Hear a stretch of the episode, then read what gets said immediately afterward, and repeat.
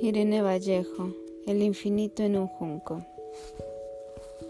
Página 110.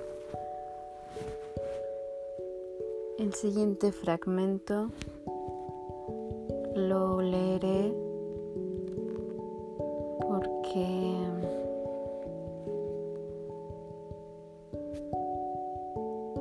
he recordado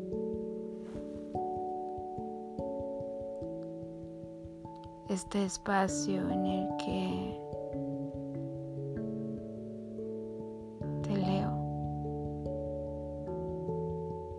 y tú escuchas y al escuchar quizás sientes.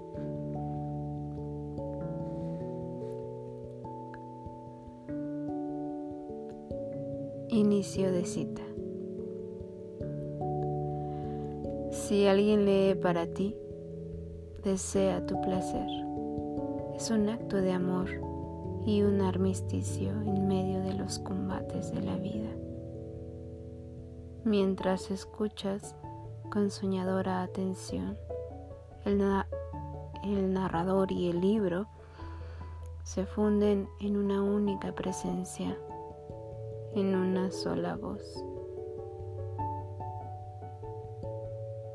Y de la misma forma que tu lector modula para ti las inflexiones, las sonrisas tenues, los silencios y las miradas,